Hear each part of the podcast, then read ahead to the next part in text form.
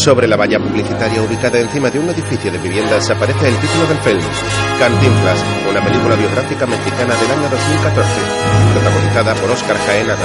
La hoja del calendario de 1955 sale volando por una ventana.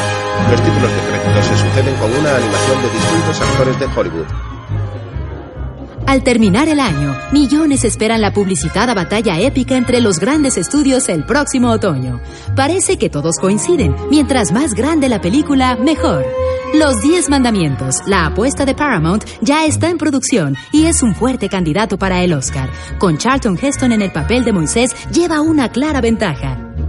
Se necesitará un gigante para vencerlos, y eso es exactamente lo que Warner Brothers está haciendo con Elizabeth Taylor y James Dean en este tórrido romance. A no ser que El Rey y yo, musical de la 20th Century Fox con Joel Briner, les dé la sorpresa. En una nota triste, después de su primer premio de la Academia a Mejor Película, United Artists perdió a su socia fundadora Mary Pickford, dejando a Chaplin y Forbanks con una tarea difícil. ¿Cómo entrar en esta carrera épica cuando su proyecto más ambicioso, La Vuelta al Mundo en 80 días de Julio Verne, todavía no ha iniciado producción? Por eso se dice que el primerizo y glamoroso productor Mike Todd podría ser el último de su especie, ya que las producciones independientes están siendo desplazadas por el sistema. Una película dirigida por Sebastián Del Amo. 1955, Los Ángeles, California. Un coche se detiene en la puerta de un hotel y un botones abre la puerta a un hombre enchaquetado de unos 40 años. Gracias. Hola. Buenos días, señor. El hombre mira su reloj. Es la una de la tarde. Al poco en el interior, Así está bien y disfrute de su estado. Gracias, que tenga un buen día. Luego nos vemos. se le acerca un hombre. Eh, Mike, ¿te está gustando Hollywood? Bueno, hace más calor que en Nueva York. Pero lo que importa es si a Hollywood le gusto yo. ¿Vienes a ver a Elizabeth Taylor? A ella sé que le voy a encantar. Mike se retira. Al poco entra en una suite donde está Elizabeth Taylor bebiendo una copa en compañía de un hombre. Es una guapa mujer morena de unos 23 años. Siento llegar tarde.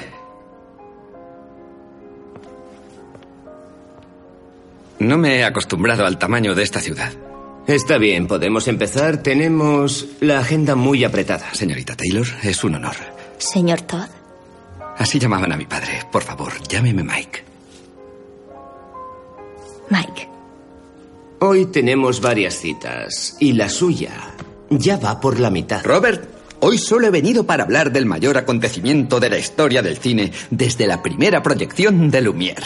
Esta va a ser la película más grande, más entretenida, espectacular y emocionante que se haya visto en el mundo. Gracias, señor Todd. Verá, también leemos Variety. Estamos al corriente de su idea.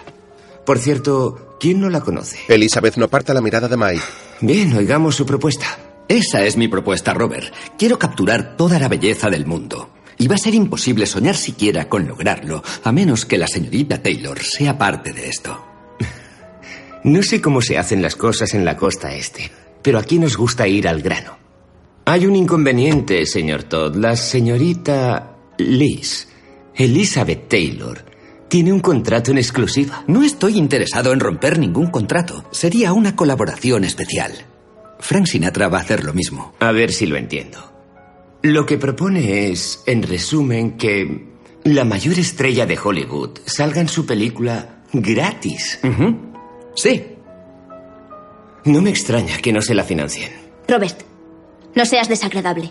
Lo siento, Liz, lo siento mucho, pero nunca se ha visto algo así. Bueno, no he dicho que quiera a la señorita Taylor a cambio de nada. Ah, muy bien. Pues oigamos cuál es su última propuesta.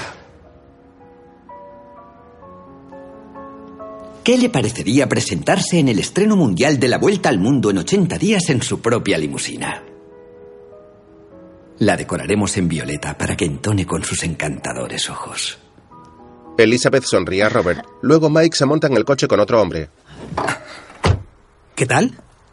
Ha picado. Vaya, ¿en serio?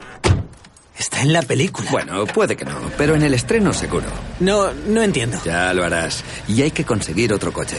¿Qué? Luego te lo explico. Ahora nos tenemos que preparar para John. Está de los nervios y esta vez parece que va en serio. ¿Algo nuevo con Sinatra? Eh, no, pero tengo esta foto de Mario Moreno. ¿Quién? La estrella mexicana para el cameo. Ah, ya, ya, ya. Pues mándalo a Los Ángeles en un burro volador.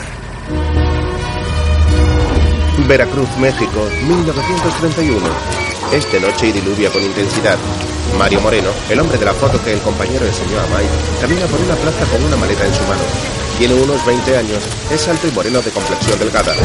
De pronto mira a lo lejos y corre hacia una carpa que aloja un pequeño teatro en su interior. Antes de entrar, coge un cartel que cuelga de un poste en la puerta.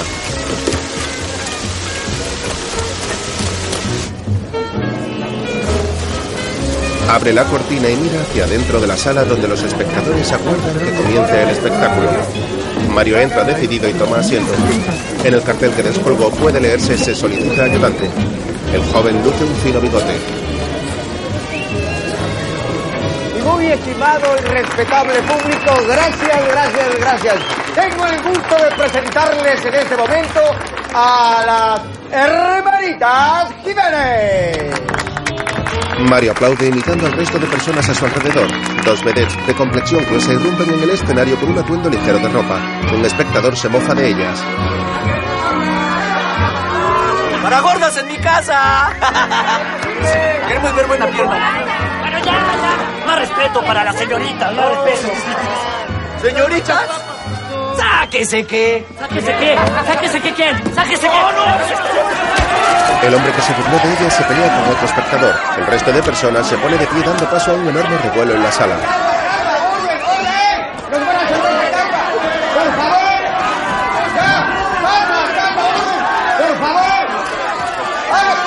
Aprovechando el revuelo, Mario entra entre bambalinas. Señor, vengo por el anuncio. El presentador lo mira de arriba a abajo y le hace un gesto para que le siga. Al poco en su despacho, ¿Cómo te llamas? Mario. Mario Moreno. ¿Y dónde vive? Mario le enseña su maleta dándole a entender que no tiene casa. ¿Y a qué viniste hasta acá? Se, se supone que venía a boxear, pero me cancelaron la pelea. ¿Y eres bueno? Me defiendo. Bueno, pues quedas contratado como ayudante. Gracias, señor. Tus labores son limpiar todo después de cada función. En especial los camerinos que quedan hechos un asco. Ya ves cómo son los actores. Sale. También que me ayudes con los boletos. Y por ahí a veces que entra alguno que otro borracho, pues hay que estar como... Una joven entra y se cruza la mirada con Mario durante unos segundos. Perdón, no sabía que estaba ocupada. Mario la mira embelesado. Ella vuelve a mirarle y luego se mira el trasero de forma sugerente. Es Estela. Mi hijita. También quiero que me ayudes echándole un ojo, ¿sí? Por supuesto, don José. Le echo un ojo, una oreja y ya está el rabo. ¿Eh? Digo que le va a echar muchas ganas. Pues bienvenido a la carpa Pagola. Gracias, gracias, señor. A ver esto. El señor Pagola le da una escoba a Mario. A ver, ¿cómo mueves esas piernas de boxeador? ¿Mm? Claro, señor. Mario mueve las piernas de modo cómico. En otro momento, los dos hombres entran en un gimnasio donde hay varios rings de boxeo en los que algunos hombres entrenan. Abajo. Eso. Y uno más. Uno más. Ya, ya, luego. Arriba. Arriba. Eso. Uno más. Uno. Voy abajo. Ah, eso ahí. Ahí. Esto. Uno más. Disculpe. Venga, ahí. Ahí voy abajo. Disculpe. Un entrenador se acerca a ellos. ¿Qué quieren? Soy el Chato Moreno. Teníamos una pelea el sábado pasado, ¿no? Ah, sí. La pospusimos para cuidar la carrera de mi muchacho. ¿Y mi carrera qué? ¿Cuál carrera, chato? Si tú no has ganado una sola pelea. Será porque todavía no me ha puesto a su muchacho enfrente. ah, sí, muy sabroso. Es que tengo el azúcar alto, chato. Bueno, pues, ¿qué te parece si le metemos 30 pesos para que se ponga más interesante y el que pierda paga? Pues juega. ¿Juega? Venga. Órale. A luego es tarde. Poco después, Mario se prepara en el ring, alentado por el señor Pagola. En el otro extremo, el entrenador está con un fornido boxeador. Este avanza hacia Mario, el cual se gira y comienza a moverse por el ring, moviendo las piernas de forma cómica mientras trata de defenderse. Algunos deportistas se acercan y ríen al ver la forma de pelear de Mario.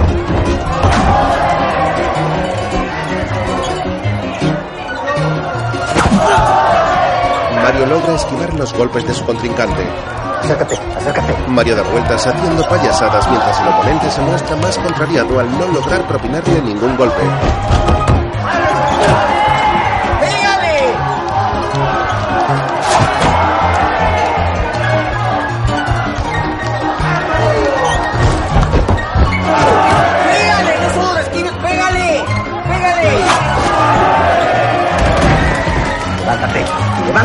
El adversario intenta atacarle de nuevo, pero Mario se agacha haciéndole caer al suelo.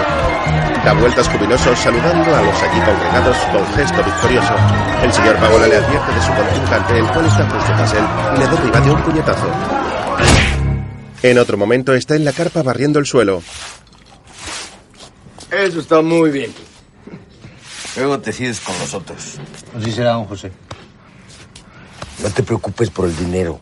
Una apuesta es una apuesta. No, pues, pues yo sí quería ganar. Terminas en el ridículo. A lo mejor lo tuyo no es el box. Porque la verdad, parecías torero. Mario mira serio a don José. En otro momento en el ruedo, varios toreros preparan sus capotes. Tras ellos está Mario, el cual los imita usando su chaqueta como capote. Mario saluda levantando su brazo cuando llegan un hombre trajeado con otro vestido de corto. A ver, ya está bien, ¿eh? Fuera de aquí. Muertos de hambre. El más mayor da una palmada en la espalda al que va vestido de corto, el cual entra en el ruedo con su capote.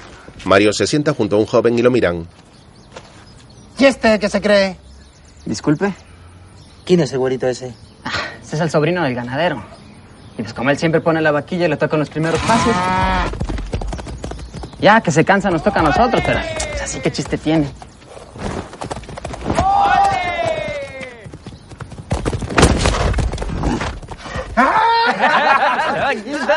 ¡Eso no ¡Parece perro!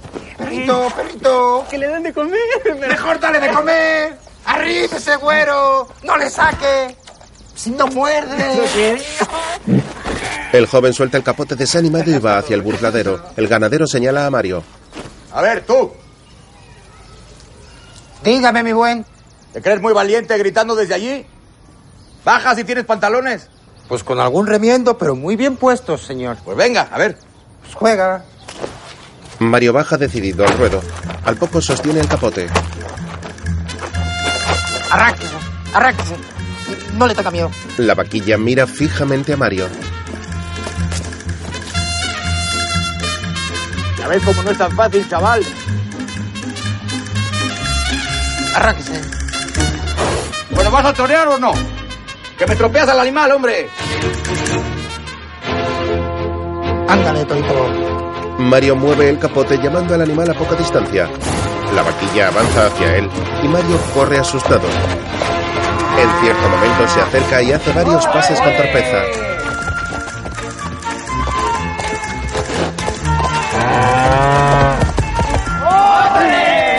Está mucho mejor este que el sobrino. Mario agarra el rabo de la vaquilla. Pero esto no es un torero, esto es un payaso, hombre. El ganadero lo mira indignado. Ándale, Torito. La vaquilla corre hacia Mario y le embiste con fuerza. ¡Ay, mamacita! Al poco, A ver, manito, ¿cómo estás? ¿Estás bien? ¿Qué hubo? ¿Qué pasó? Tranquilo, estás todo magullado. ¿Cómo me fue?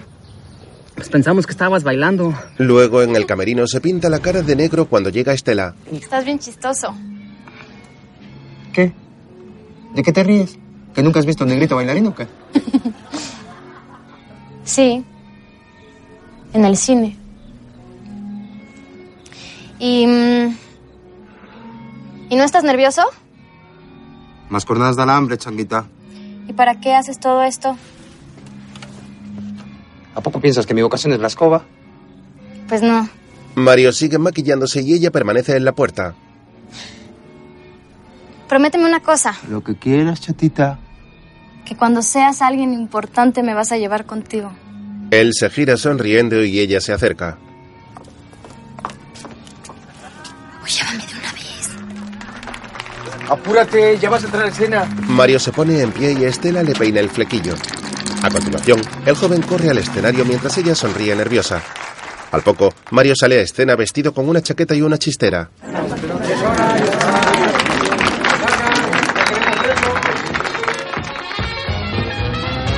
Comienza a bailar de modo exagerado. Eso va a ser un desastre. Es muy chistoso. Se cae al suelo intentando hacer reír al público sin éxito. ¡Ah, ya saquen ese güey! No, ya, ya fue suficiente. No, déjalo un rato más, ya verá. Estela mira a Mario encandilada mientras este sigue bailando patosamente. Los espectadores se muestran cada vez más enfadados. ¡Traigan a las gordas! Le lanzan objetos y le abuchean indignado. Don José sale a escena y se lleva a Mario entre bambalinas. ¡Hombre! ¡No vuelvo a hacerte caso! ¿Por qué me sacó? Si apenas estoy agarrando ritmo, señor. ¿Apenas? ¿Viste la que armaste?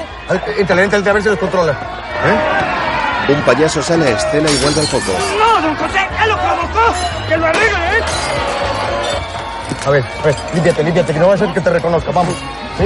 Mario se desmaquilla y se quita parte del atuendo para salir de nuevo al escenario. Vamos, vamos. ¿Qué hago? Vamos.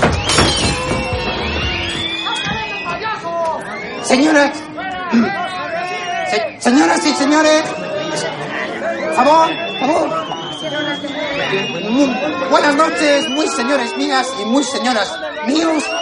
Les solicito su amable atención. ¿Dura qué, hombre? Por favor, hombre. ¡Óigame, no! Pues tan siquiera aviéntame el otro guarache también, joven. ¡Ají, hijo! Mejor no. Ruge como león. Un hombre con gabardina entra en el teatro. El detalle es que ahora te vas a tener que ir descalzo a tu casa. No, no, no sea ingrato.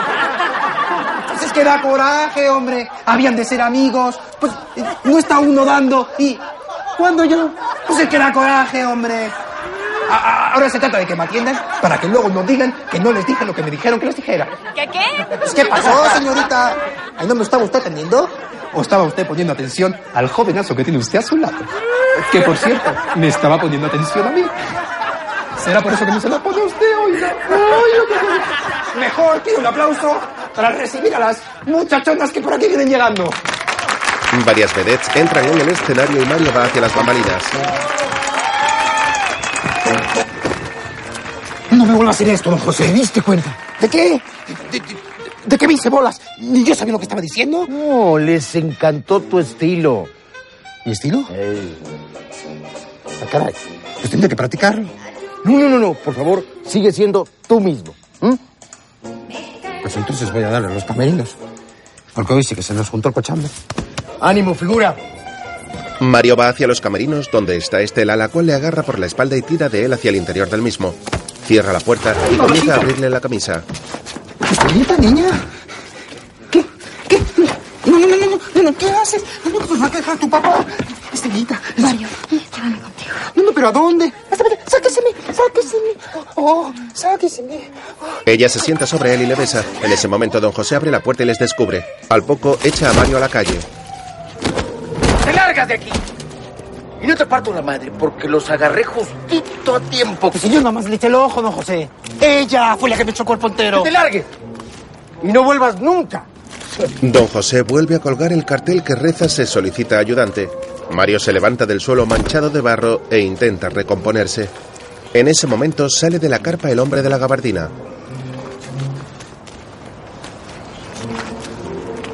Me pareció muy bueno tu acto. ¿Mi acto? Ah, mi suegro tiene una carpa en Ciudad de México. Me gustaría hicieras una prueba. Ciudad de México. Soy Stanislao Jelinski. Le da una tarjeta. Búscame si te interesa. Stanislao se marcha y Mario mira la tarjeta con sorpresa.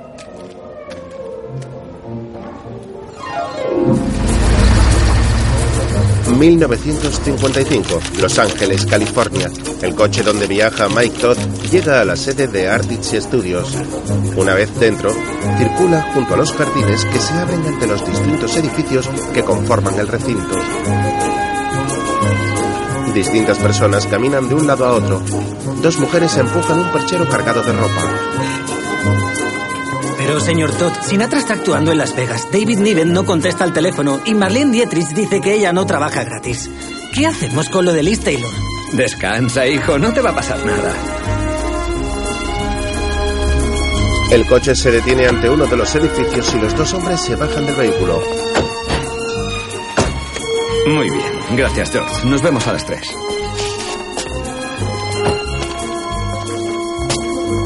Billy, asegúrate de mandar las flores. Sí, señor. Mike entra en un restaurante. En una de las mesas hay un hombre trajeado tomando una copa de vino al lado de otro de unos 60 años. Mike se acerca y saluda al más mayor. Mike, gracias por venir. Me dicen que has estado ocupado. Bueno, ya veo que en esta ciudad no puede uno ni beber agua sin que te enteres tú, John.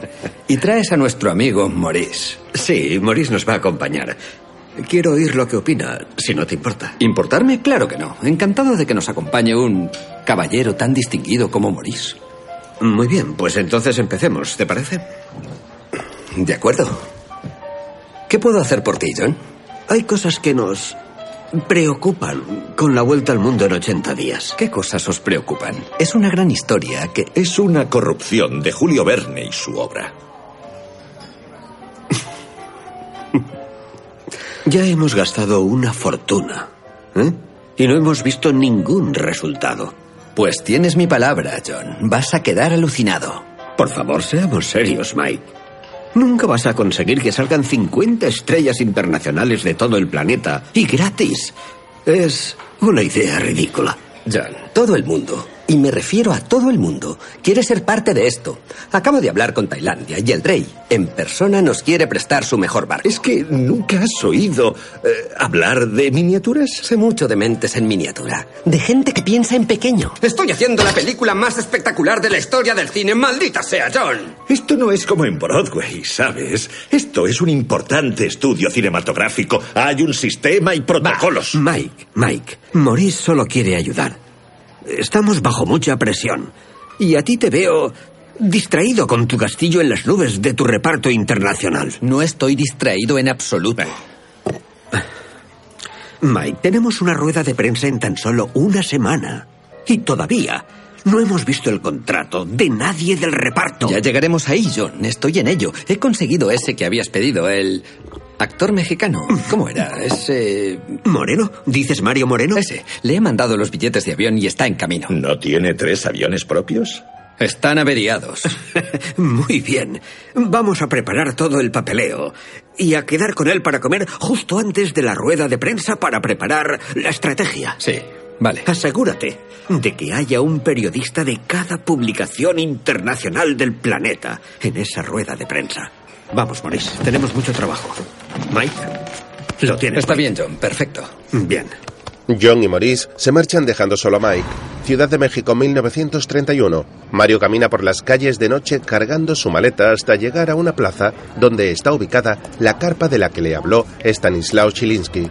Un grupo de personas se concentra en la entrada de la misma. Mario saca la tarjeta y la vuelve a leer. Stanislao Chilinsky. Chilinsky.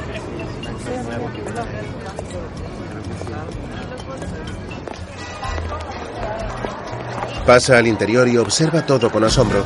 La carpa está decorada con gusto y presenta mejor aspecto que la de don José Pagola. Varios músicos tocan delante del escenario mientras los espectadores van ocupando sus asientos.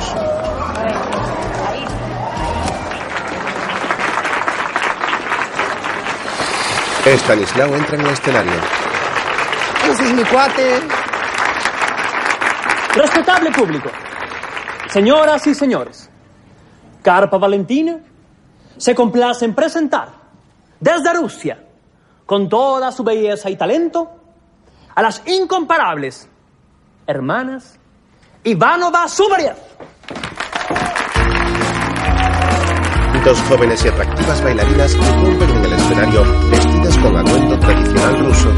En sus manos llevan unas banderetas que tocan al ritmo de la música. Tras ellas en un telón hay un dibujo del Kremlin. El público toca las palmas animado. Desde el patio de butacas, Mario observa a las dos mujeres interesado, fijándose especialmente en una de rubio con los ojos claros.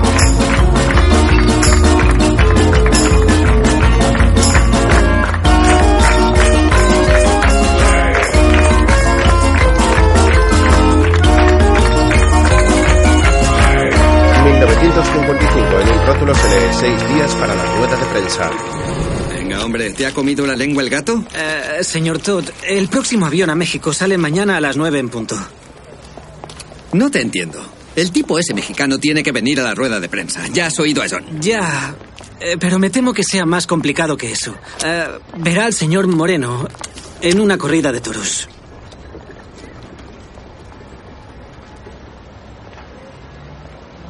Tengo que ir yo a México para que firme.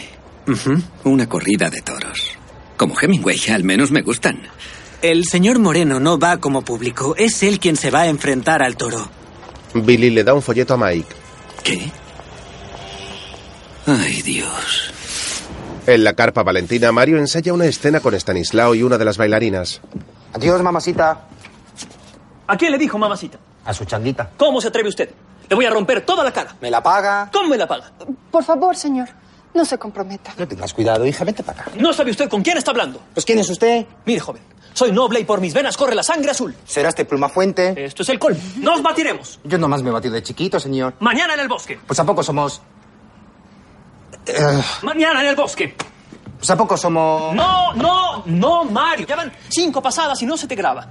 ¿A poco somos ninfas? Ninfas. No es tan difícil. Nomás estás repitiendo los pero Es que no son mis palabras, no las escribiste pensando en mí. Don Mario se nos puso exigente. ¿No prefieres que te escriba un poema? ¿Y si nada más? Agarramos la idea y tomamos vuelito. Niet, no, no. Ahí está, no que no, chato. Tú memorizas textos, yo no. Yo improviso, tú no. Entonces, como quien dice, pues ¿cómo le hacemos? Stanislao mira hacia el patio de butacas sin saber qué responder. Allí está sentada la bailarina rubia que se encoge de hombros. La morena le habla. Lapochka. Lapochka. Bueno, juega. Total, si no funciona, nos olvidamos de hacer pareja y seguimos igual. Órale, dame pie. ¿Quién le digo? Soy noble y por mis venas corre la sangre azul. ¿Será este Plumafuente? Esto es el colmo. Nos batiremos. Pues yo nomás me he batido de chiquito, señor. Mañana en el bosque. Pues ¿a poco somos ninfas? Le mandaré a mis padrinos. Uy, uy, uy, pues no va a poder ser, mi buen. Pues yo ya estoy bautizado. Todos comienzan a reír. ¿Qué? ¿No te gustó? Creo que puede funcionar. La cosa es no perderle el ritmo. Una tú, una yo, una tú, una yo, y que fluyan los diálogos. Pero eso sí, para no perdernos, los remates me los dejas a mí. Entonces no me remates del aburrimiento. Mario se va y la actriz habla a Stanislao. Hiciste bien. No, yo no puedo trabajar así. Hiciste bien. Estoy orgullosa de ti. Otro día, Mario debuta en la compañía. Un foco le alumbra él solo en mitad del escenario. Se ajusta los pantalones y el público le mira expectante. Las imágenes de su monólogo se intercalan con imágenes cariñosas de Mario y la bailarina rubia. Buenas noches, muy señores míos y muy señoras de ustedes. Porque la última vez que dije muy señoras mías, me mandaron a cuatro. No hay derecho, jóvenes. Ustedes están aquí presenciando algo único, porque están presentes. Pues ya que si no estuvieran presentes, pues no serían testigos de esta cosa maravillosa. Estaba al frente del abismo cuando me dije a mí mismo, mí mismo, tienes que dar un paso al frente, chato. Y aquí estoy, parado frente a ustedes con la primera obligación de todo ser humano de ser feliz y la segunda de hacerles intentar pasar un buen rato. Como aquel señor mm, medio panzón y tan contento que dijo, pues ¿qué dijo? Ay, pues no me acuerdo qué dijo. Así, que los momentos pasan, los minutos también, hasta los segundos. Así de segundo en segundo, pues agarra uno un segundo aire, ¿verdad? Ay, yo amo, tú amas, él ama, nosotros amamos, ustedes aman y ellos aman. Ojalá no fuera conjugación, sino la realidad. Y como me estoy poniendo un poquito serio, ahí les paso moraleja, jóvenes. Si tienen a su changuita, cuídenla mucho, porque hay momentos en la vida que son verdaderamente momentáneos. El público aplaude satisfecho. Tras saludar, Mario vuelve a su camerino. Se desanuda la corbata y encuentra una postal en la que puede leerse Estoy muy orgullosa de ti. Te quiero. V. Otra noche llega a la cola de un teatro en compañía de Stanislao y las dos bailarinas. Estamos entre la crema y nata. ¿Algún día vendrán a vernos a nosotros? ¿A la carpa? ¿No? ¿A un teatro de verdad? El nene apenas gatea y ya quiere correr. No somos pulgas para estos petates, Mario. ¿Por qué no? Porque los de Pedigree vienen aquí para darse un quemón y ver qué tan espeso está el engrudo del país. ¿Qué, qué tan engrudo usted Ah, Perdón, estoy aprendiendo nuevas palabras en español. Existen dos tipos de noticias. Las que nos da el gobierno y las de verdad. Perdona, ¿puedo? Coge un periódico que le da un repartidor. Estas son las oficiales. Y luego, aquí adentro, hay otra verdad.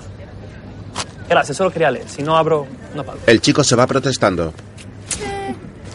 ¿Qué le pasa, niño grosero? eh? Dentro del teatro, Que entonces ya te decidiste, Plutarco.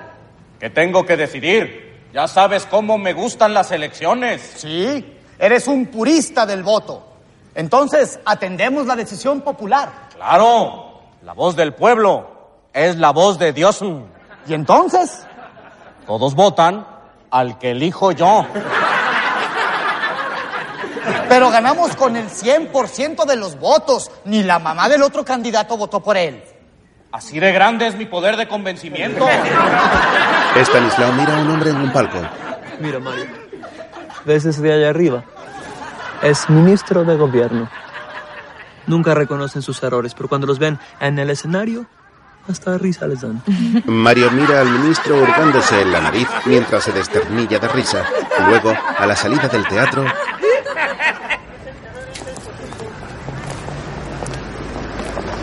Se visten mejor, pero no son tan distintos. Vamos. Nada, nada, vamos. Hola, buenas noches. los cuatro se montan en un coche.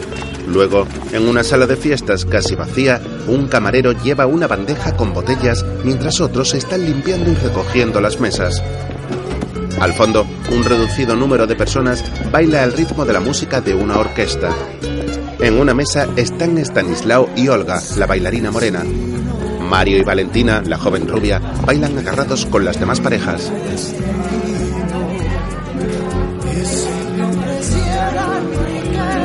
Los dos se miran a los ojos con gesto enamorado.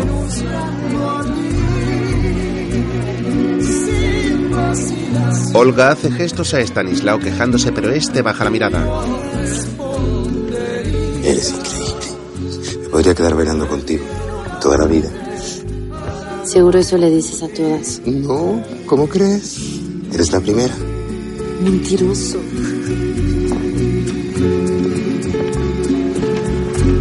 Quisiera que fueras la última. Se besan en los labios. Santa María la Ribera, 1933. Vamos, Valita. Estoy yendo. Vamos. Órale. Dale. Vamos. Calma. ¿Qué? ¿Qué? ¿Qué? Vamos.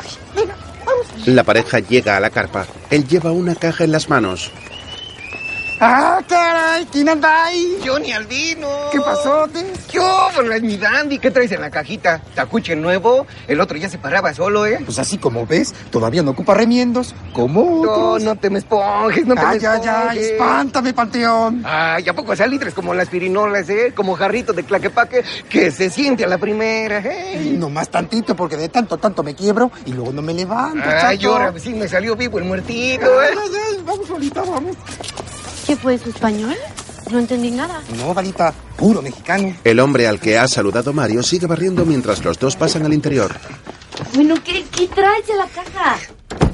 Te traigo un regalito que no tiene valor material, pero significa mucho para mí. Saca unos zapatos y unas prendas de ropa y ella se extraña.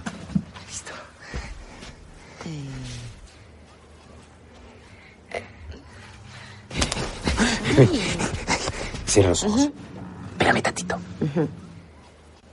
Valentina cierra los ojos. En ese momento a su lado se superponen imágenes de Mario vistiéndose con su nuevo personaje. Se coloca una camiseta blanca de manga larga, un chaleco roto, un pañuelo rojo anudado al cuello, unos pantalones remendados y una mascota marrón. Luego se calza los zapatos.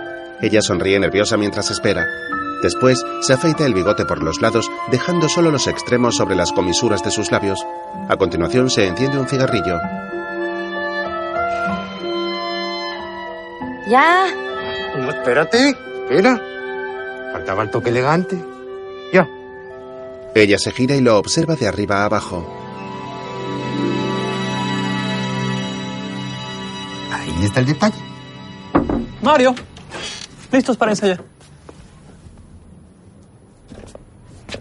¿Y eso? ¿Qué hubo, chatos? ¿Cómo la ven desde ahí? Bien, me gusta. Stanislao se marcha, luego los dos actúan en el escenario. Lo que más me da coraje es la forma en que te trata la policía. Ahora que llegó el gendarme, ¿usted qué le contestó? No es usted mi tipo. Ahí está el problema, señor. ¿Por qué lo iba a acompañar? De manera que, que si un individuo llega, acompáñeme, ya no más porque le acompañe uno. Al ser autoridad, usted tiene la obligación de acompañarlo en cualquier terreno, señor. Momento, momento. Entonces usted como autoridad. Sí, señor. Muy bien, usted es autoridad. ¿Qué necesidad tiene usted de eso? Y lo que digo es que por esa forma que tiene usted de hablar tan atravesada, siempre hemos de terminar en la cárcel. ¿Cuál forma, señor? Ahora que dio usted su declaración, ¿Por qué le habló al señor juez? ¿Cómo le habló? Porque el juez, señor, me preguntó, muy bien, si el juez está allí y usted como hombre, entonces vamos, que ya porque es juez y uno no que es, muy bien que es. Está bien inflado, nomás no se le entiende nada. ¡Ya siéntate! María Tepaches. ¿Qué dice, jovenazo? ¿Cuánto inflas, Gonzo? Pues lo que me inviten, pero no ahorita. Pues no ve que estamos trabajando. ¿Y en qué cantina inflas? Un espectador borracho le increpa. Déjalo, hombre. Como le iba diciendo, usted no tiene ninguna oportunidad. ¿Usted cómo de- sabe quién soy? Si ni yo mismo sé quién soy. ¿En qué cantina inflas? Pues, ¿cómo se llama usted? Pues no está oyendo usted a que cacarea como gallina. Cantinflas. Ese es mi nombre. Cantinflas. Mario sale del escenario y Stanislao queda solo. El público aplaude entre risas el nacimiento del personaje de Cantinflas. Al poco, este sale y se lleva a Stanislao hacia adentro. Otro día, los dos están fuera de la carpa junto a Olga y Valentina y el padre de ambas. Me quieren contratar para un teatro nuevo que van a abrir cerca de Garibaldi. ¿Y la carpa, Mario? Las carpas están en vías de extinción. Tienes razón, muchacho. El padre le habla. Así son los tiempos modernos. ¿Y cuáles son las condiciones? Es que me afilia al sindicato. ¿Y nosotros qué? No te vas a ir, ¿verdad? Solo si me cumple lo que les pedí, Valita. ¿Y qué les pediste? Que mi familia sea incluida en el contrato. Valita. Mario se arrodilla ante Valentina. Mi rusa bonita.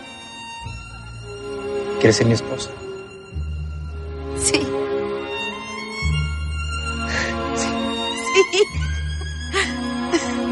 Háganme un abuelo orgulloso. Mario se pone en pie y besa a su prometida en los labios. El día de la boda, la pareja posa ante un fotógrafo con el padre de ella, Stanislao y Olga.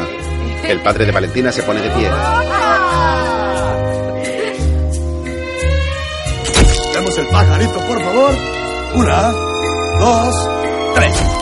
Mario viste un elegante frac y ella un traje blanco con velo. Otra noche, la pareja está en casa. Valentina está tumbada en un colchón en el suelo y Mario está sentado en la ventana. ¿Qué piensas, Mario? ¿En tu papá? Está muy orgulloso de ti. En nosotros. Tenemos lo más importante. Salud, trabajo. Y pronto esto estará lleno de chamaquitos. Chamaquitos. Pues ¿cuántos quieres? Pues una docena estaría bien. Con nuestro sueldo de dos pesos por función vas a tener que trabajar como una mula para que nos alcance. Mondragón me va a meter en el teatro Folisberger. ¿Qué? Ujú. No. Sí, sí. No. Sí. Nuestra vida va a cambiar, Valita. Te lo prometo. Pero ahorita tenemos otro trabajo. ¿Cómo otro trabajo? Pues empezar a encargar esos chamaquitos. Pues para luego es tarde, chato. Pues vamos, dale. Él se echa sobre ella y la besa. 1955, cinco días antes de la rueda de prensa, Mike y Jack se encuentran en una plaza de Hey, toros. Jack. Siento llegar tarde. No me he acostumbrado al tamaño de esta ciudad. Ah, no te preocupes, vamos dentro. ¿Cómo estás? Bien, mira qué plaza. Eh, ya veo. Impresionante. En el ruedo, Mario, caracterizado como cantiflas con una torera puesta, se acerca a un mozo que le da una muleta y una espada. Mike y Jack están cerca. ¿Y cuál es el truco, Jack? ¿El toro está entrenado? Claro, están todos entrenados. ¿Entrenados para matar? ¿Me dices que está en peligro de verdad? A Mario le apasiona su arte, Mike. Muchas de estas personas han sacrificado mucho para venir. Sí, ya veo que este sitio está hasta los topes. Además tenéis un, un buen producto. Cantinflas no es solo un buen producto. Es la persona más querida de México, España y toda América Latina. ¿En serio? No lo sabía. Cuatro días para la rueda de prensa. Mike llega a la oficina de Mario donde hay cuadros de cantinflas. Jack sale. Mike, pasa por favor. Mario nos está esperando. Espero que no esté bramando como el toro de ayer. Mario, este es Michael Todd. Encantado, señor Todd. Pase.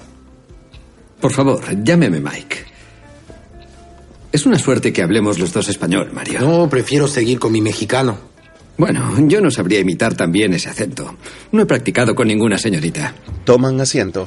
Ahora Mario presenta un aspecto más maduro. Va vestido con traje y lleva gafas graduadas. Me dicen que es su primera vez. Oh, no, ya conocí a México. Es un país precioso.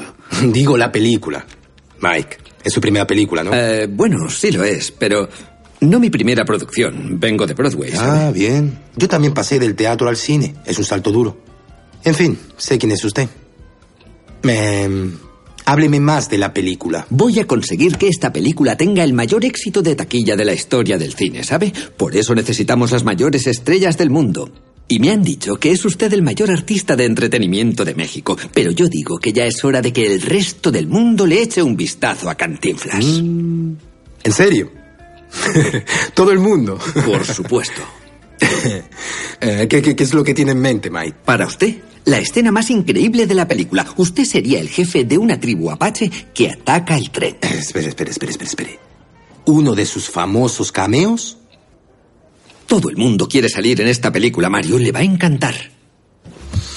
Mm, ¿Y van a rodar en México? Pues mm, me encantaría rodar en México, pero el estudio. Mm, ya sé, ya sé, ya sé. Sí. Eh, tenemos una gran rueda de prensa esta semana. Todo el planeta va a estar mirándonos. No dudo que me encantará su película, Mike. Pero me temo que no nos interesa trabajar para un estudio. Bueno, eso es algo que puedo comprender, Mario, pero eh, ¿cómo se financia una película si, si, si es desde fuera del sistema? Mm, el dinero no es problema. ¿No? No. Mario ha recibido muchas ofertas de Hollywood, sobre todo protagonistas. Su oferta es simplemente inaceptable. Ah, bueno, Mario, ¿me haría por lo menos el favor de leer nuestro guion? Claro, lo haré. Lo haré. Pero honestamente, Mike, no creo que eso cambie mi decisión. Muchas gracias por venir. Muy bien.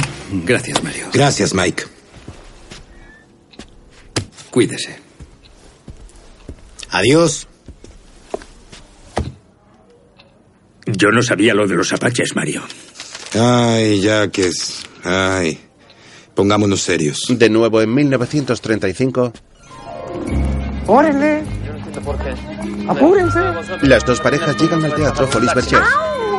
Los dos dan palmadas en el trasero a las chicas. Entran en el camerino de un hombre vestido con una bata roja que habla ante el espejo. Manuel, eres el mejor cómico de ¿Se México. puede compenetrar, joven? Hola. Hola. Tú debes ser el tal Cantinflas. Fabrique la France, pura serie, nada d'ojalá, tie. Qu'est-ce que c'est ça? Le Champs-Élysées? Ella es Valentina, mi esposa. ¿Qué tal? Ay, no. Su camerino está al fondo. Háganme el favor de no molestar.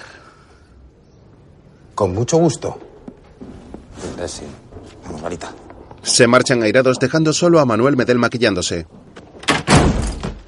Fabriquen la France Champs-Élysées. Oui, oui, oui, cómo no. Mientras las dos parejas abren la puerta de una habitación llena de bártulos.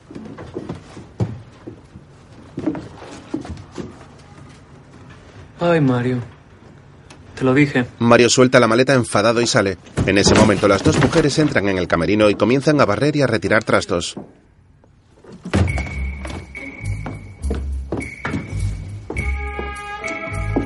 Bueno, tampoco está tan mal. Mario habla con el empresario. Basura, señor Fustenberg. Medel nos trata como basura. Desde que llegamos, no ha dejado de humillarnos. ¿Y qué quieres que haga? ¡Él es mi artista! Ese es el nombre que le dan a muchos artesanos. ¿Qué? Mire, don José. Nos mandó a una bodega. Cambia el orden de los actos, sin avisar. Y, y quitó nuestros nombres de las marquesinas para que pusieran el suyo con letras más grandes. ¿Y quién me llena el teatro? ¡Tú, Medel! Pero nuestro acto es bueno. Seguro, hombre. Por eso todos van a ver a Cantinflas. Señor, pues ¿cómo van a venir a vernos si no nos anuncian?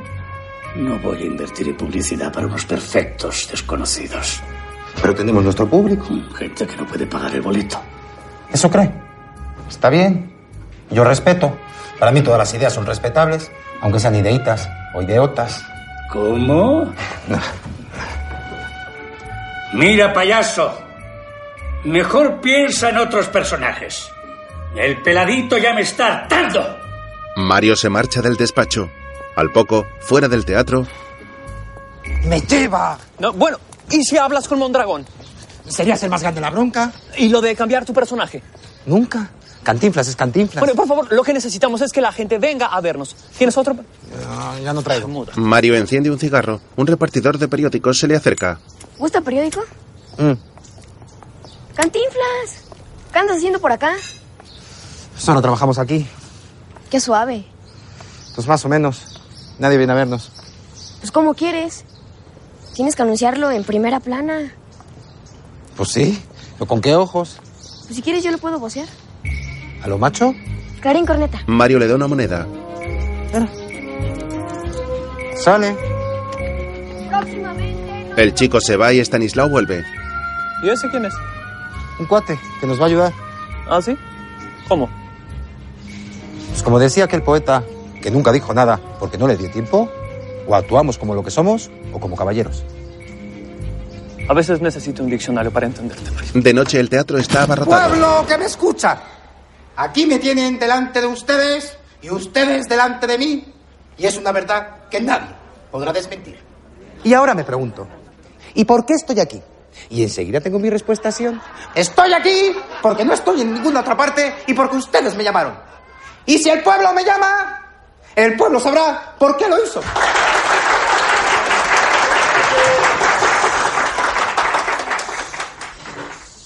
Yo, contrariamente a lo que dijo cierto sujeto que no quiero pronunciar su nombre, pero que lo estoy viendo, Mira a Furstenberg. no represento a ningún sindicato. Y no represento a ningún sindicato porque me represento yo solito. Porque como dice el dicho, más vale solo que mal acompañado. Mira a Manuel Medel ahora.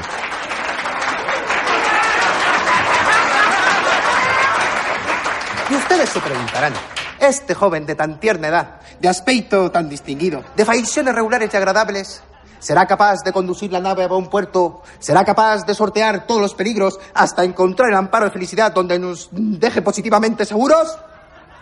Y este joven, este mismo, que entre paréntesis es el que les habla, les contestará. A pesar de ser tan pollo, tengo más plumas que un gallo. Y sobre todo, tengo ganas de hacer justicia y darle al pueblo lo que el pueblo necesita.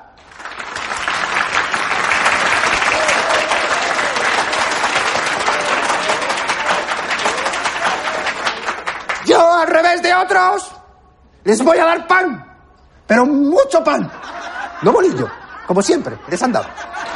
Manuel le mira lleno de ira. Luego habla con Furstenberg en el camerino.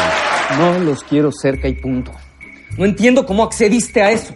Pero Manuel, los acepté por la grilla sindical. Bueno, así piensas competir con el teatro lírico. El Folis no es para la plebe carpera. ¿A qué le tienes miedo, Manuel? Lástima es lo que me dan. Manuel sigue maquillándose. Luego, el actor canta en el escenario junto a un piano caracterizado con un bigote y porta una rosa en sus manos. El público le escucha aburrido.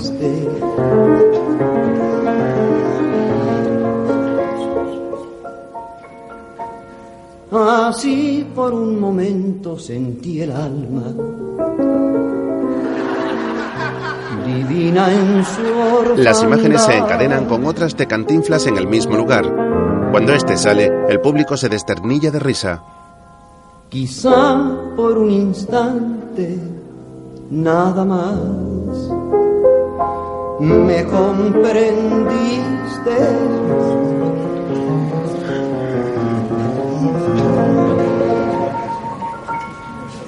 Oh Dios quiso que fuera en mi pobreza el solo dueño de la inmensidad.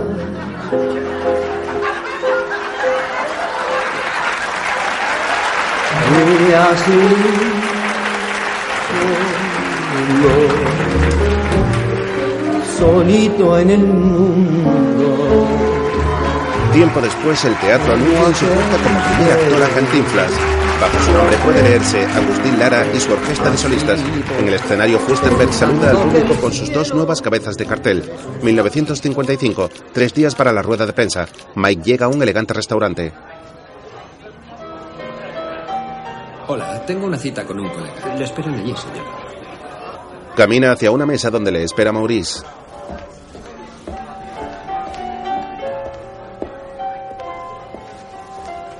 ¿Cómo estás, Mike? Genial. ¿Y John? John hoy no viene.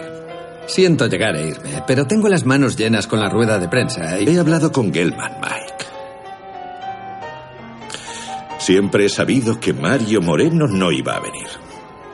¿En serio? Se acabó el juego. Me voy a quedar con esta producción tuya. Escúchame bien, serpiente. Yo traje esta producción a United Artists y me la puedo llevar. Sabes tan bien como yo que este proyecto no se va a ningún sitio. A menos que pagues hasta el último centavo que el estudio ha pagado en tus escenarios, tus cenas caras y tu uh, estilo de vida locado. Al menos yo tengo estilo. Tú no tienes nada, ni vida, ni estilo, ni los tendrás nunca. Esta conversación ha terminado. Esta conversación había terminado antes de empezar. Tras dejar un billete en la mesa con aire chulesco, Maurice se marcha del restaurante. Mike se queda solo abatido. En una mesa próxima, un hombre de más de 60 años se levanta y se dirige a él. Sí, le pido disculpas. No, no, no. Me disculpo yo por escucharles, pero. eh, no pude evitar oír su charla. Eh, ¿Me puedo sentar? Por supuesto.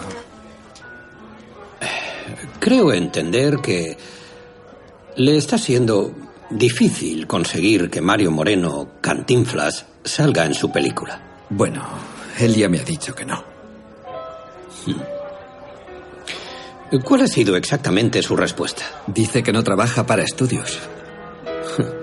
La libertad suele tener precio, pero es algo digno a lo que aspirar. Este estudio lo crearon personas que aspiraban a ese tipo de libertad. Y puede que nos hayamos convertido en aquello de lo que huíamos. No pierda la fe, señor Todd. Gracias, señor. El hombre se levanta y coge su bombín y un bastón de su mesa. Y un consejo, si me permite la osadía. La próxima vez quizá deba hablar con Cantinflas y no con el señor Moreno. No veo qué diferencia podría haber, señor. Charlie. Para los amigos Charlie. Se marcha y Mike lo ve caminar moviendo las piernas de un modo peculiar y dando vueltas a su bastón con el bombín puesto. Ay, Dios. Comprende que se trata de Charlie Chaplin y echa a reír. 1940. Estudios Churubusco. Mario rueda la película Ahí está el detalle. Pues por eso, señor. Ahí está el detalle, chato. ¡Corte! Mario, entiéndeme, yo no sé cómo le hacías antes, pero aquí tienes que apegarte a lo que dice el guion. Solo improviso para mejorar los diálogos. ¿Para qué? Tú dedícate a hacer lo tuyo. Es por eso. Ni una palabra fuera del guion. ¿Listos? Cámara. Luces. Todo el mundo en silencio, por favor. Ahí está el detalle, es la secuencia 21, toma 7. Yes. Acción. Este hombre se ha estado ocultando bajo un nombre falso y lo pasaré a demostrar. El set representa un juicio. Vamos a ver, amiguito. ¿Cuál es su gracia? La facilidad de palabra. Es usted un estúpido. No, no insulte. Señor juez, yo, pero... Salte para afuera, hombre, salte para afuera. Da coraje, señor juez, que no insulte. Y usted que es aquí el mero sabroso, que debe portar correctamente con un individuo que... ¿Por qué no te sales, hombre? Déjeme salir, señor. Tiene razón. Excúseme usted. Es usted excusado. Conteste usted a lo que se le pregunta. Pues no, ya le contesté. ¿Cuál es su nombre? Así, no me grite. ¿Cuál quiere usted, el de primero o el de después? Ahí está la cosa. Y allí está el detalle, sí, señor. Hágase constar que este hombre tuvo un nombre primero y, y otro después. Cantinflas pone su sombrero en la mano del otro. Señores del jurado, deben saber que este individuo se ha hecho pasar por un tal Cantinflas para ocultar su personalidad. Al revés, manito. Primero cantinflas. Lo que pasa es que después, pues claro, lo miran a uno y que esto y que ya ves y que... Y uno tiene su corazoncito, por eso después don Mario. Eso es lo que yo he dicho. Ah, no, así está bien. Perdona, viejo. ¿Cómo que viejo? ¡Corte! Eh, muy bien, vamos a cortar a comer. Una hora todo mundo, por favor. Mario sale enojado del set y se choca con el director. Luego continúa caminando. Si este actorcito sigue así, esta película va a ser un rotundo fracaso. Tranquilícese, señor. ¿De mí te acuerdas lo que te estoy diciendo? ¡Un rotundo fracaso! Tiempo después, hay una gran cola en el cine hipódromo. En el enorme cartel luminoso de la entrada se anuncia el nombre de Cantinflas sobre el título de la película. Bosa Films, 1941. Mario se reúne con Furstenberg y Jack. Jack Gelman es un buen amigo mío, Mario. Y está muy interesado en tu carrera. En apoyarte para crecer. No me gusta que me exploten. De lo que se trata es de tener el control. Necesito completa libertad creativa. Tú tienes el talento. Yo tengo el capital. Si nos asociamos, Cantinflas será el cómico más importante del continente. ¿Con total libertad? Claro. Te lo garantizo. Una mina de oro. Mario accede y se estrecha la mano con Jack. Está bueno, Jax. Y si hace falta un sacrificio, renuncio a mi parte y agarro la tuya. Tiempo después, Ni sangre ni arena, secuencia 77, toma 7. En la escena Cantinflas está sentado en un sofá con otro hombre. Que el dinero lo es todo en la vida. ¿Y quién le dijo eso? ¿Cómo que quién la vida? ¿Pero cuál vida? ¿Usted que sabe de la vida? Ah, ¿no? Inocente palomita. Si la vida, señora, hay que agarrarla conforme usted cree, si el dinero, viendo la posibilidad, desde luego. Mire, yo cuando, cuando hablo fisiológicamente y agarrando una situación que pudiéramos llamar fisiológica, ¿por qué el dinero, así como dijo Chicaspear? ¿Cuál Chicaspear? Sí, señor. Shakespeare. Ese es el primo, el de Toluca. ¿Cuál primo de Toluca? ¡Corte! Otra vez, otra vez, otra vez. ¿Y ahora, ahora, ahora qué pasó? ¿Qué pasó si estaba saliendo bien? Pues que no te aprenden los diálogos, Mario. Obvio. Así soy yo. Yo no puedo trabajar así, Mario.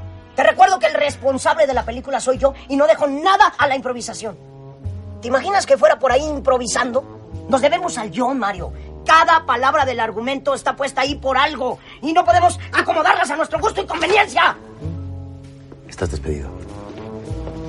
Mario se marcha dejando al director atónito. 1941, filmación de El gendarme desconocido. Otro director se levanta de su silla y toma un megáfono.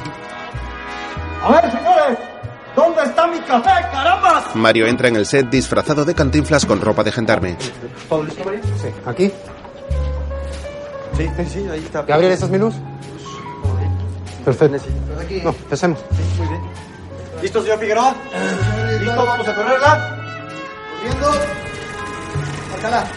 Mario se pone en posición en mitad del decorado que representa un despacho. Y dice. Acción. ¿Sus órdenes, jefe? Así, Moreno, se consolidan las ligas mayores del entretenimiento, no solo como intérprete, sino también como realizador. Mario lee la prensa en casa mientras desayuna con Valentina. ¿Qué tienes? ¿No te da gusto? Sí, claro que me da gusto. Nuestra vida ha cambiado por completo. Sí. Ambos viven en una casa amplia y decorada con gusto. Mario mira a su esposa, a la cual ve cabizbaja y se extraña.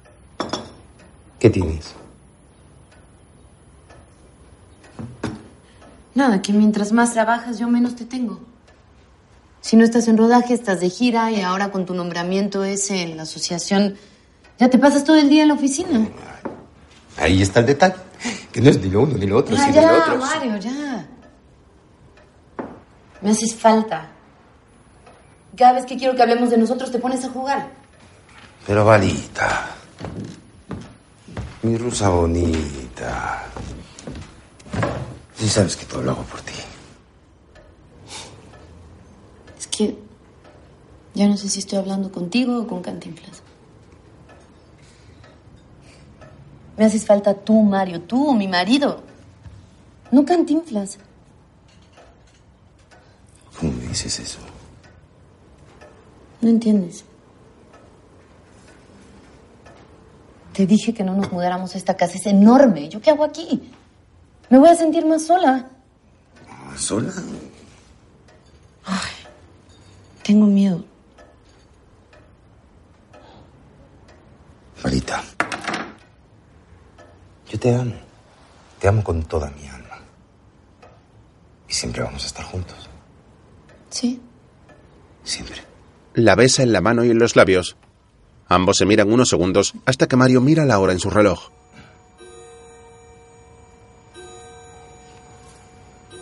Me tengo que ir. Luego nos vemos. La besa de nuevo y se marcha. Valentina baja la cabeza seria. Más tarde, Mario está en la asamblea del sindicato. Ya, Mario, deja de ver el reloj. Van a pensar que no estás a gusto. Tendrían razón. Aquí hay puro rufián. Como dirigente de la Asociación de Actores, te conviene estar bien con los dirigentes de los otros sindicatos. No sospecho de nadie, pero desconfío de todos, Jorge. Silencio, por favor. Fidel, es un honor levantar esta copa y desearte larga vida a cargo de la CTM. Salud. ¿Quién es ese baboso? Es de los cercanos de Fidel. Se dice que se va a quedar al frente del sindicato de la industria cinematográfica. Jorge y Mario observan cómo el hombre que ha hablado le entrega un sobre a Fidel y este lo guarda en el bolsillo de su chaqueta. Para usted. Es para su familia. Pues estamos bien fregados. Más tarde, Valentina está en su habitación y ve la lluvia caer por los cristales de la ventana mientras se mantiene pensativa.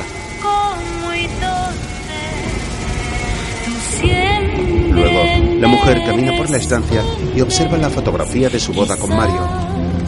Quizá, quizás. Y así pasan los días. Y yo. Después, se sienta en la cama con los ojos tristes. Se tumba sobre ella y llora desconsolada.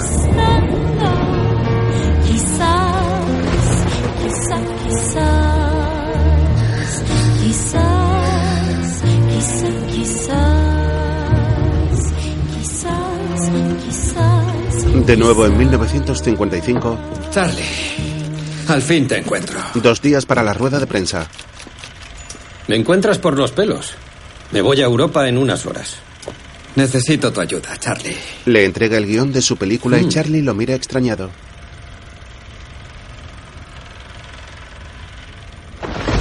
Residencia Moreno Ivanova, 1945. Mario llega en un coche a su casa y un hombre le resguarda de la lluvia con un paraguas.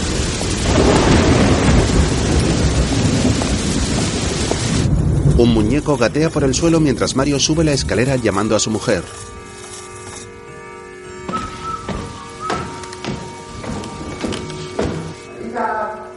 Valentina está sentada en el suelo llorando. Mario se detiene en la escalera, mira a su alrededor y continúa subiendo. El hombre entra en la habitación y ve a su mujer llorando sentada en el suelo rodeada de ropa de bebé. ¿Qué pasó? ¿Qué pasó? ¿Dónde está el servicio? ¡Aurora! Los despaché. No quiero ver a nadie. Marita, ¿cómo, cómo puedo ayudarte? ¿Cómo puedes ayudarme? Te necesité todos estos días. Te necesité hoy, te necesité hoy. Marita, tuvimos asamblea. ¡Híjole! La cita con el doctor. Oh, se me pasó. Perdóname. ¿Qué te dijo? ¿Qué te dijo? Valentina lo mira llorando desconsolada y le entrega el informe médico.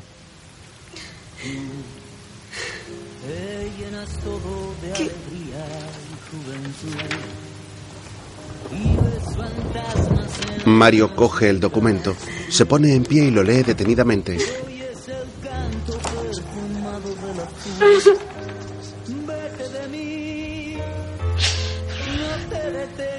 Luego se sienta sobre la cama aturdido y mantiene la mirada perdida.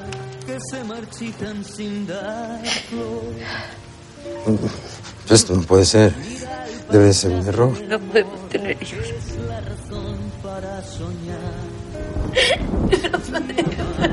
Mario le coloca la mano sobre el hombro y ella se la aparta. Luego el hombre sale enfadado de la habitación y baja la escalera corriendo. Tengo las manos tan deshechas de apretar que ni te puedo sujetar. Su casa y Seré en tu vida lo mejor de la neblina del ayer cuando me llegues a olvidar. Permanece inmóvil y abatido mientras la lluvia lo ¿Cómo es mejor el verso aquel que no podemos recordar? Un día con el diablo, 1945. Compréndame. si yo le hablo a usted en ese tono, en ese tono paternal, como un padre a un hijo que le ha salido muy diablo, pues lo hago porque, honradamente en estos casos, pues estoy hablando a cuerno pelado. Porque usted es un diablo que me ha caído muy bien. Un diablito muy simpático, un diablo muy chicho, compréndame. Y yo creo que todo tiene arreglo. Eso es lo que yo necesitaba. Un alma buena, como la que tiene usted para poder llorar. Porque el que puede llorar está salvado. Ah. No llores, chato. No llores, mi diablito. ¿Qué, qué, qué es que no comprendes que tus lágrimas queman? No llores, mi diablito, sea machito. Aguántese. No me que me vas a llorar a mí también. ¿Qué, qué es que no comprendes qué? ¿Por qué vas a estar llorando? ¿Por qué no te compones? Trabaja. El trabajo purifica. ¿Usted ha trabajado alguna vez? Nunca he trabajado, pero espero muy pronto poderme jubilar. Te queda, muy bien, muy bien. ¿Seguro no quieres que hagamos otra toma? No, hombre, ¿para qué? No, no, no, no. Teniendo a Cantinflas y a don Andrés Soler, ¿no? Esta quedó de ¿Eh? variedad, man. ¿O no, muchachos, eh? Gracias, Andrés. Muy bien. contrario. Listo. Mario, eh, mañana a las 7 de la mañana todo el mundo, por favor. Alguien que me quite los cuernos, por favor. El director camina tras Mario. Mañana empiezas sin mí. Voy a llegar más tarde. ¿Y eso? Eh, voy de padrino a un bautizo. ¿Cómo sigue Valentina? Eh, con el ánimo por los suelos. Bueno, pues el bautizo llega en mal momento, ¿no? Sí, No pude zafarme. Aprovecha que saliste temprano, cuídala, mala, sorpréndela. Gracias, Miguel. Bueno. A ver, la gente de alto, venga aquí, por favor. Mario entra en su camerino y ve a dos mujeres disfrazadas de diablo en actitud sugerente esperándolo. Sonríe al verlas. Entra y cierra la puerta. Asociación Natural de Actores, 1946. Mario está de pie ante un atril y habla para un grupo de personas.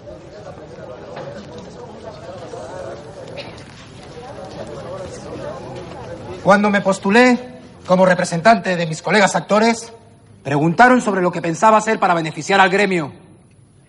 En nuestro afán de transparencia, denunciamos el desfalco y malversación de fondos que bajo la sombra de Salvador Carrillo tienen atada toda la industria cinematográfica nacional. ¡No te lo voy a permitir!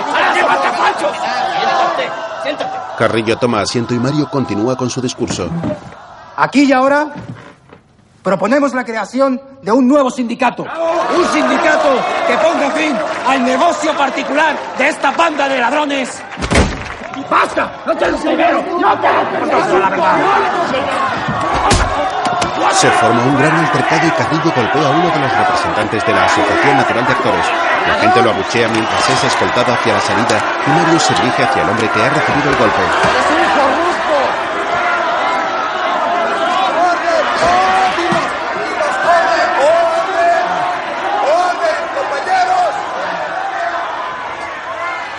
Te sonaron bien gachos, chato. Estamos contigo, Mario. Gracias, Jorge. La unión hace la fuerza. ¿Quieres un bistec? ¿Para el ojo? Solo que sea tres cuartos. Otro día Mario está en la entrada de los estudios Churubusco junto a varios compañeros de la industria del cine. Los hombres están armados y se sitúan tras un muro formado por sacos. El caballo se acerca al galope y se mantiene alerta. ¡Párense, muchachos! ¡Ahí vienen! Se colocan en posición y apuntan con sus armas mientras el caballo se dirige a ellos a toda velocidad.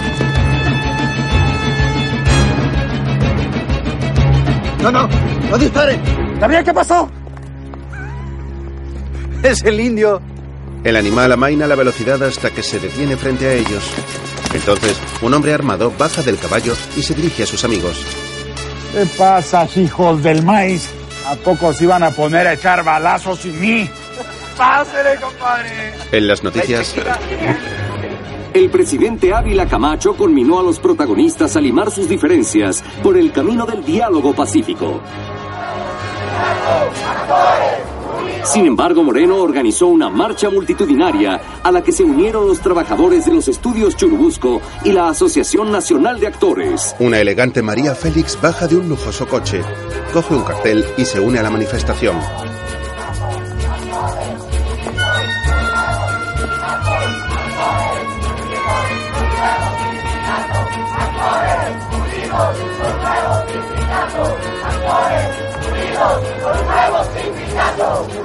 Personalidades de la talla de Miroslav Stern, Charito Granados, Jorge Mondragón, Emilio Indio Fernández, Meche Barba, Agustín Insulza, Mapi Cortés, Tito Guizar, Dolores del Río, Ernesto Alonso, Fanny Kaufman Vitola, Gabriel Figueroa, Pedro Armendaris, Sofía Álvarez, Fernando Soto Mantequilla, Gloria Marín, Jorge Negrete, María Félix, Andrés Soler y Lupita Tobar.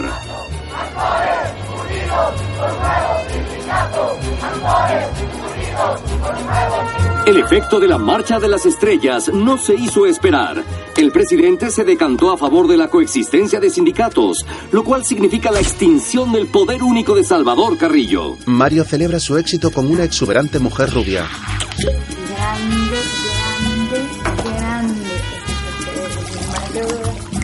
Ah, De aquí. De aquí a.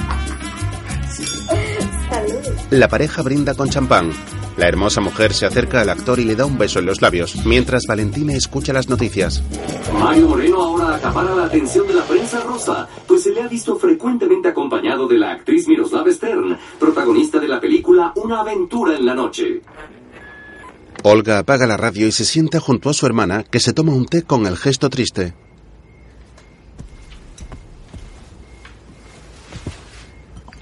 No escuches tonterías.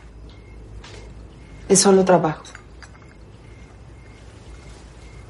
¿Quieres azúcar? En 1955, Señor Todd. un día para la rueda de prensa. ¿Va a estar usted bien? Estoy bien, Billy.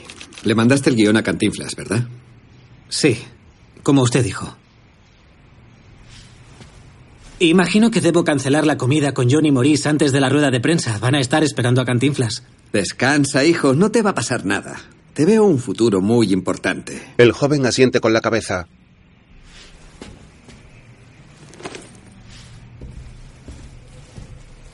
Bueno, señor, le diré que ha sido un placer.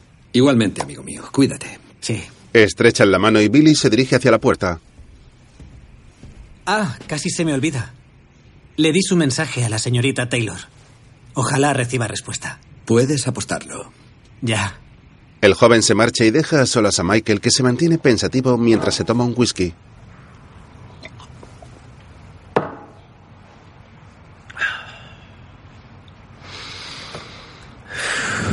Más tarde, la actriz María Félix entra en un restaurante en el que están reunidos todos los miembros de la Asociación Nacional de Actores.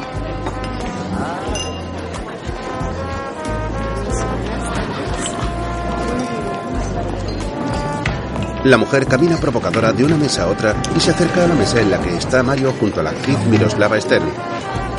María Félix se sienta junto a ellos y Stern se retira unos instantes.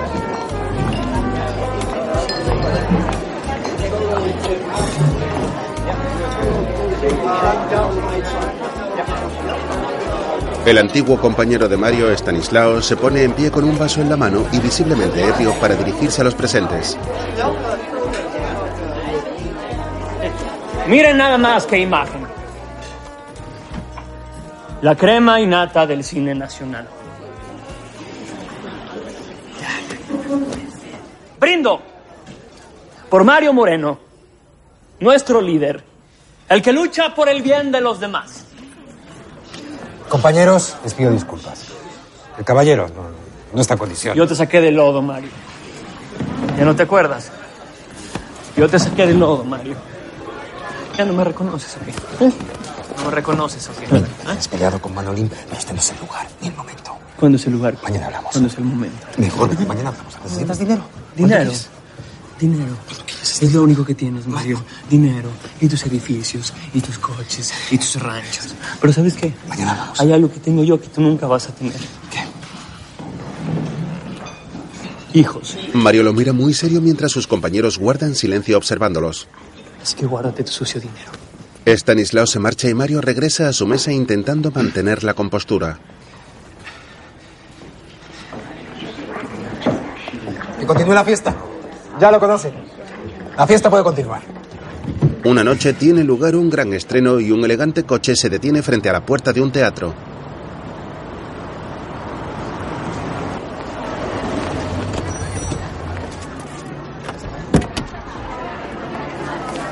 Mario baja del vehículo ante la expectación del público que allí lo espera y que lo aplaude con fervor. Valentina acude junto a su marido y se mantiene en un segundo plano mientras él saluda a la prensa y a los compañeros de reparto.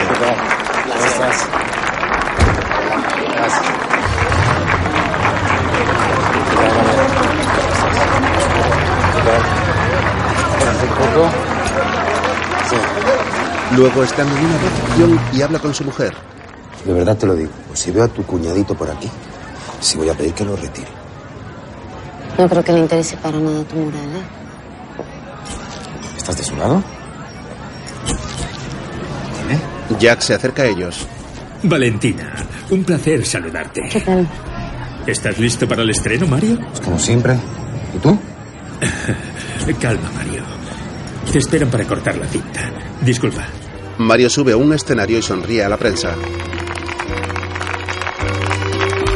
Damas y caballeros, nos encontramos aquí reunidos para inaugurar este teatro que se dirige Tu vida es un escenario donde desfilan con emoción multitud de personajes, ninguno con corazón. Valentina observa el mundo y las personas que rodean a su marido mientras la gente del pueblo observa el acontecimiento en la calle tras los cristales.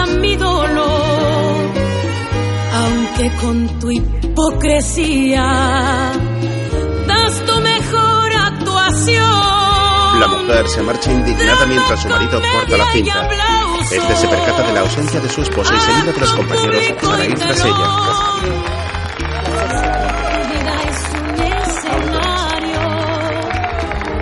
Valentina. Valentina, ¿a dónde Déjame, vas? ya no quiero estar. Espérate. Bueno, déjame llevarte a casa. No, no, no, no entiendes. Ya no quiero estar contigo, Mario. No puedo, no te conozco. Soy el mismo. Mírate. Mira. Mira ese mural. ¿Eh?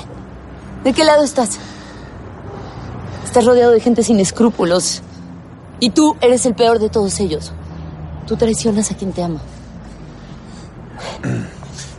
Suéltame. Valentina se marcha. Más tarde Mario llega a su casa.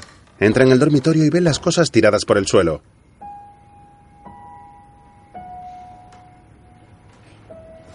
El actor camina hacia el armario, lo abre y observa a su alrededor apenado.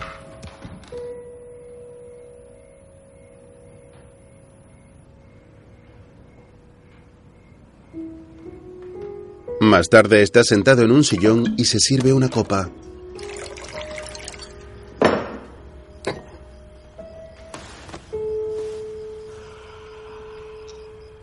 Observa un enorme lienzo con su imagen vestido de cantinflas que hay colgado frente a él y da un sorbo a su copa.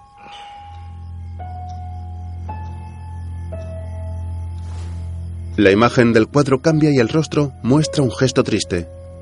¡Estoy hasta la madre de ti! ¡Ya no puedo más! No puedo más. Se dirige al cuadro enfadado.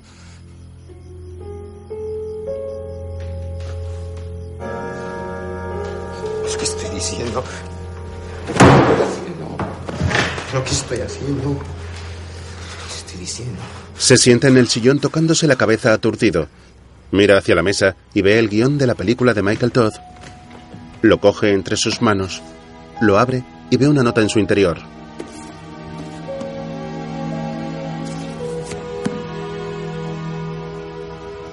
Para Cantinflas, el mejor y más querido humorista del mundo, Charlie Chaplin.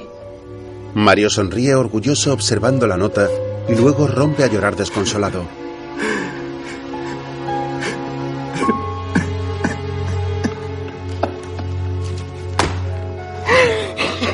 Más tarde, Michael, John y Maurice están en un restaurante. ¿Especificaste que era a la hora de Los Ángeles? México está en otra franja horaria. ¿Hay algo de esto que te haya hecho gracia, Maurice? No sé yo si gracia es la palabra exacta. ¿Tú qué opinas, Mike? Un camarero sirve agua a los señores. Tengo agua suficiente, más no, ¿entiende? Malditos sudacas. Aquí está la gracia, John. Estamos a 30 minutos de la rueda de prensa y a Mike se le ha olvidado mencionar algo. ¿A qué te refieres, Morris? Mario Moreno no va a venir. ¿Es verdad eso, Mike? ¿Has estado mintiéndome todo este tiempo? Bueno, Estás despedido. Morris se hará cargo de la producción. Maldito seas por tirar mi tiempo y mi dinero, Mike. Bueno, no te voy a negar que Moreno rechazó el papel que le ofrecimos. Era una idea absurda, es cierto. Al fin recuperas la cordura. Tú eres el gran experto en Hollywood, Morris. ¿Te puedes imaginar a Mario Moreno trabajando por Calderilla? El dinero no es todo en la vida. Mario aparece vestido de camarero y asusta a Maurice. Encantado de conocerlo, señor. Señor Moreno, eh, esto es... ¿Ha visto a mi buen amigo Frank en el piano? ¡Frankie! ¡Frankie! Agárramela, manito. ¡Sinatra! Esto es increíble. Yo, yo eh, lamento haber dudado de ti, de verdad.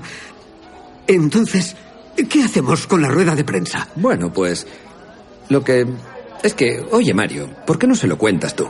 Sale. Mike fue tan amable de ofrecerme al protagonista Passepartout. ¿Qué? ¿Un mexicano como Passepartout? ¿Mesa se va posible? Oui, oui, oui, oui, monsieur. Un momento, no hemos hablado de nada de eso. Ahí está el detalle, chato. En la rueda de prensa. En mi humilde opinión, este proyecto va a ser la película más grande y entretenida de la historia del cine. Lamentablemente, United Artists no se hará cargo de la producción, pero confío en que consigamos un acuerdo con ellos, y así será para que nos la distribuyan. ¿Cuánto va a costar esta película? Unos 6 millones de dólares. ¿Y cómo lo va a pagar? Eh, digamos que tengo muchos buenos amigos por todo el mundo. Una noche Valentina camina por una alfombra de pétalos rojos iluminada con velas.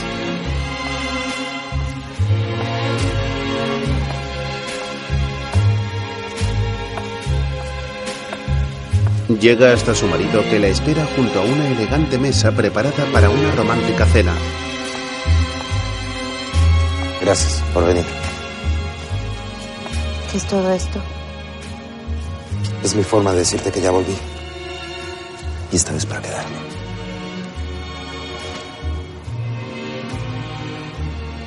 Aquel que mete la pata y reconoce su falta. Da prueba de su valor reconociendo su falta. Ahí está el detalle que Mario se pone serio y le muestra el guion de la película. ¿Cómo la ves desde ahí, chata? ¿Y cuánto tiempo te vas? Lo que tú quieras, Varita. Porque esta vez tú te vienes conmigo. Mario saca el contrato y se lo muestra a su mujer. No pienso filmar ni una sola escena si no estás a mi lado.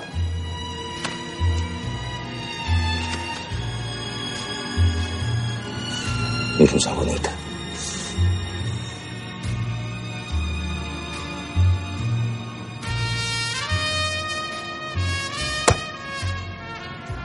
Te voy a pedir dos cosas. No vas a cantinflear en inglés. Very well, my love. Y me vas a apapachar mucho. Todo el tiempo. Mario se acerca a ella y la besa mientras en el cielo estallan unos fuegos artificiales. La vuelta al mundo en 80 días, 1955. Mario rueda escenas de la nueva película. El actor baila destartalado vestido con un traje de corto junto a una mujer morena que lleva un traje de flamenca rojo con lunares blancos.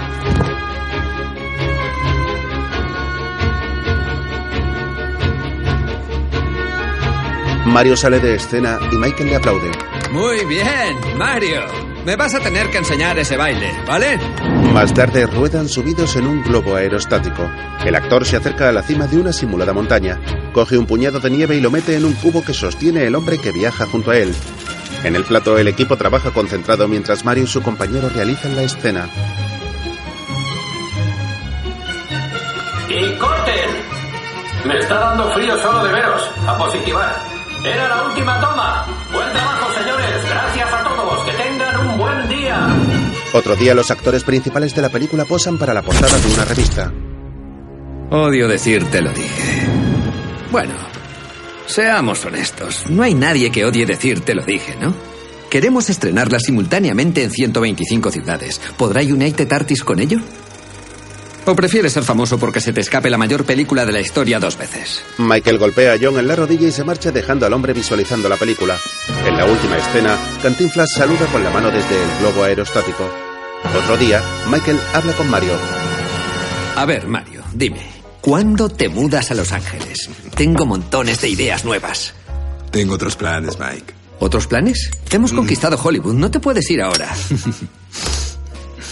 Ahora sé cuál es mi sitio. Entre mi gente. Y México. Con mi esposa. Estamos pensando en adoptar un bebé. Ah, ahora te entiendo. Es un buen motivo.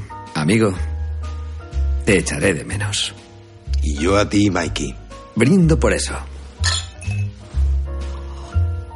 Ahí está el detalle, chato. Premios Globos de Oro 1956. Corredor de apuestas dice que estamos 4 a 1. Yo digo que está loco. Si tú lo dices. Mike, Mario y Jack llegan a la gala con sus parejas. En la sala de prensa están jugando Jim Ramy. Quedamos allí después. Mira si puedes, ¿de acuerdo?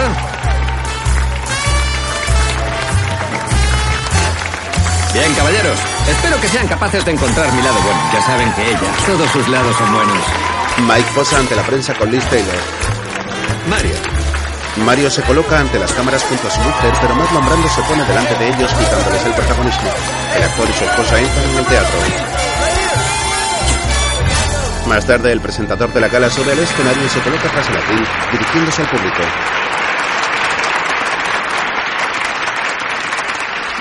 Y aquí están los nominados para Mejor Actor Cinematográfico en categoría de Comedia o Musical. Los nominados son Jules Breiner por El Rey y yo. El actor se pone en pie y saluda al público.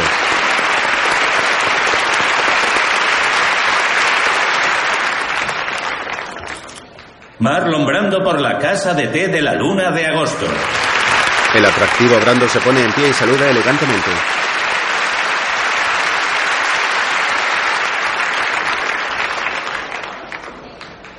Cantinflas por La Vuelta al Mundo en 80 días. Valentina sonríe orgullosa mientras su marido se levanta del asiento y saluda con una actitud cómica.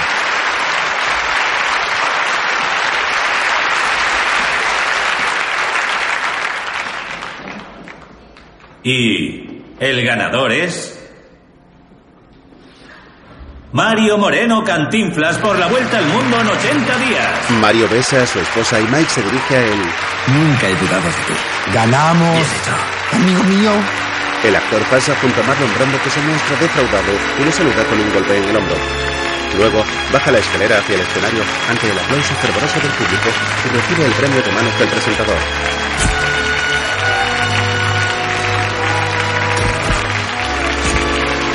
Mario observa el galardón entusiasmado y se dirige al atril pensativo.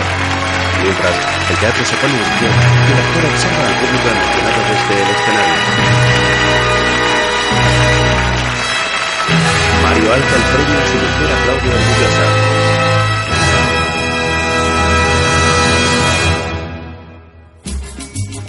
Luego se muestran imágenes de los actores. Stanislao Silinsky terminó sus días en la casa del actor fundada por Mario Moreno. Miguel M. Delgado dirigió 139 películas, entre ellas casi todas las de Cantinflas. Jack Gelman produjo numerosas películas de Cantinflas. Formó una gran colección de arte que se exhibe en un ala del Museo Metropolitano de Nueva York. La Vuelta al Mundo en 80 días ganó cinco premios Oscar, entre ellos el de Mejor Película, el mayor premio que un productor puede ganar.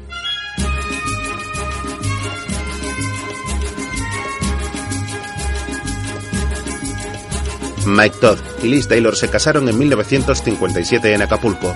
Mario fue su testigo. Mike Todd murió un año más tarde. Su avión Lucky Liz se estrelló en marzo de 1958. Valentina murió en 1966. Mario estuvo con su esposa hasta el final. Mario Moreno siguió haciendo películas toda su vida, siempre como Cantinflas. Murió en 1993. A continuación se muestran imágenes reales del actor Mario Moreno Cantinflas. un poquito teatralizada como está, pero en realidad usted ha notado que nuestro pueblo no es tirante y de repente se le caen un poco los pantalones. Entonces, todo lo que yo he hecho ha sido observación y ha sido eh, extraído del pueblo mismo. Porque yo, Jacobo, en cualquier condición que esté, soy pueblo.